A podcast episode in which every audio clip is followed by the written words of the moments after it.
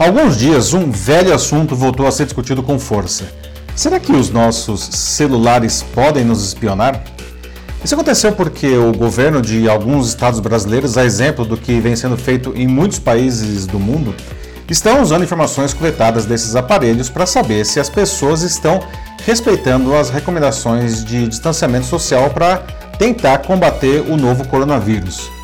Essa informação seria usada pelos gabinetes de crise para tomar diferentes decisões, como planejamentos da área de saúde e até mesmo se medidas restritivas ao deslocamento precisariam ser endurecidas. O governo federal se preparava para fazer o mesmo quando recuou, argumentando que isso violaria a privacidade do cidadão. Bom, politicagens à parte, afinal, o celular pode nos espionar ou não? Eu sou Paulo Silvestre, consultor de mídia, cultura e transformação digital, e essa é mais uma pílula de cultura digital para começarmos bem a semana, disponível em vídeo e em podcast. Resposta rápida se o celular pode nos espionar. Claro que sim. Isso não é nenhuma novidade, né? Pode ser feito de diferentes maneiras. No caso do que alguns governos estão adotando, isso é feito com a colaboração das operadoras de telefonia celular, como a Vivo, a TIM, a Oi, a Claro. Né? Ah, elas fazem a chamada triangulação a partir das estações rádio base, as, as antenas das suas redes de celulares. Não? Isso é uma matemática bem simples. Tá? Ao medir a distância de um aparelho celular até as três antenas mais próximas a ele, a operadora da linha consegue definir com precisão onde ele está. E isso não tem nada a ver com o GPS do aparelho, que pode estar até desligado. E não tem como impedir essa leitura tecnicamente, não. E ela é bastante precisa. Isso, entretanto, não seria suficiente para saber se as pessoas estão desrespeitando os pedidos de distanciamento social. Para isso, a empresa precisa saber onde cada pessoa mora. E isso também é fácil de fazer. Não? A empresa ela guarda a posição onde o celular fica entre as 10 da noite e as 2 da manhã. Como supostamente é o lugar em que a pessoa dormiu, a empresa assume que é a sua residência. A partir dessa informação, se o celular se afasta mais que 200 metros é, desse ponto, a empresa considera que a pessoa está furando o distanciamento social. Ao agrupar toda essa informação, as operadoras geram as chamadas nuvens de calor, que são umas manchas coloridas que indicam concentrações de pessoas que se afastaram das suas residências. Esses gráficos seriam sempre enviados aos comitês de crise com informações do dia anterior, ou seja, não é uma informação em tempo real. Nesse exemplo, temos a região metropolitana do Rio de Janeiro. Dá para ver que há muita gente desrespeitando o distanciamento na Zona Sul e no centro. Bom, então o governo está rastreando cada um de nós, né? ele sabe onde cada um de nós está. As operadoras de telefonia celular, elas sim sabem exatamente onde nós estamos. Mas afirmam que não entregam ao governo qualquer informação que possa identificar os donos dos celulares. Antes de enviar a informação, ela é agrupada e anonimizada, ou seja, todos os dados de identificação são eliminados antes de criar os mapas. Especialistas afirmam, entretanto, que em alguns casos é possível identificar usuários cruzando diferentes dados anonimizados.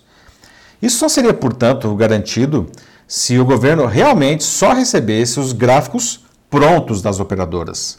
Ainda assim, algumas coisas poderiam ser feitas para melhorar isso daí. Uma delas é que as informações geradas pelas operadoras passassem antes por outras empresas cuja função seria aplicar uma camada adicional de remoção de eventuais identificações remanescentes. Além disso, amostras aleatórias dos dados deveriam ser constantemente disponibilizadas para serem verificadas pela comunidade de desenvolvedores. Os algoritmos, os programas né, envolvidos em, em, todo esse processo, também deveriam ter seus códigos publicados para serem aferidos. Né? A LGPD, que é a Lei Geral de Proteção de Dados, é a legislação que regula o uso de nossos dados. Ela foi promulgada ainda no governo Temer né, e deveria começar a valer agora em agosto, mas com essa pandemia aí, o início deve ser postergado.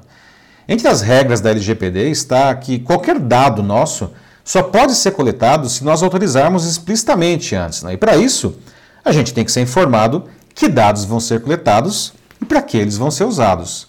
De novo, se o que estiver sendo entregue ao governo for apenas o mapa de calor, a LGPD não estaria sendo violada. Só que problema é que governos não são conhecidos exatamente por respeitarem a privacidade do cidadão. Né? Quanto mais totalitário o regime, pior. Né? O governo chinês, por exemplo, rastreia seus cidadãos demais, não? até com as câmeras nas ruas que fazem reconhecimento facial automático. Não? Mas mesmo governos bem democráticos fazem isso. Né? O caso dos Estados Unidos, que se auto-intitulam a maior democracia do mundo, mas rastreiam pesadamente não apenas seus cidadãos, mas pessoas do mundo todo, inclusive aqui do Brasil. Né? Tá aí o Edward Snowden que não me deixa mentir. Né? Por isso, mais transparência seria muito bem-vinda. Né? Inclusive, falta também uma declaração pública deixando claro quais as decisões poderão ser tomadas a partir desses dados, né? Para que, que eles servem, afinal de contas, não? E até quando essa colaboração das operadoras com os governos vai durar? A gente precisa evitar que se crie um legado de vigilância após isso.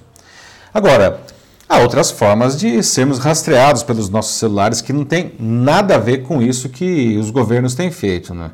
E que são muito mais complicadas de se coibir. É, isso porque muitos dos serviços que nossos smartphones, que nós amamos, não, ah, dependem dessa capacidade de geolocalização. Só para ficar em um exemplo bem óbvio, não, o Waze ou, enfim, o Google Maps, não, qualquer serviço de mapa. O GPS do celular mede continuamente onde nós estamos. Não.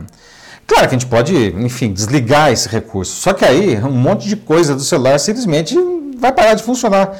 E a gente não está disposto a ficar sem essas coisas. Né? O Google e a Apple, fabricantes dos sistemas operacionais Android e iOS, que controlam praticamente todos os smartphones do mundo, têm acesso a essa informação. Eles negam que infringem a privacidade de seus usuários, né? mas sim, eles coletam isso o tempo todo. Né? Por exemplo, o Google ele vem produzindo relatórios públicos que medem se as pessoas estão respeitando o distanciamento social na maioria dos países.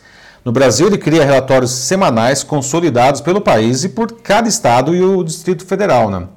Por exemplo, aqui a gente vê que a movimentação de pessoas no varejo, que aparece nos três gráficos de cima, está sendo retomada.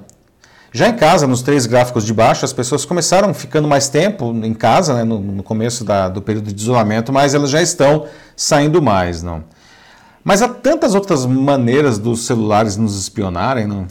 Por exemplo, tem aquela história que todo mundo já ouviu de que os celulares ouvem o que a gente diz para depois ficar nos vendendo todo tipo de coisa. Não? Sim, o celular ouve mesmo o que a gente está dizendo, tá? até para atender aos nossos comandos. Não?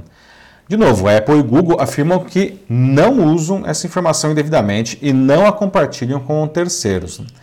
Por outro lado, você já pensou quantos aplicativos você instalou aí no seu aparelho? Não? Todos eles, em tese, podem ter acesso ao seu GPS, a voz capturada pelo seu microfone e mais um monte de dados que estão aí no seu smartphone. E quem garante que todos os fabricantes desses aplicativos são éticos? Portanto, escolha com cuidado os fabricantes dos aplicativos que você fica instalando por aí, não? A gente precisa entender como isso funciona para, pelo menos, tentar não ser feito de bobo, não?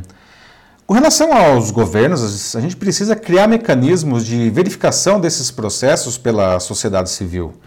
Ou a gente corre seríssimo risco do nosso smartphone se transformar em um agente do grande irmão, né? o Big Brother, lá do livro 1984 do George Orwell.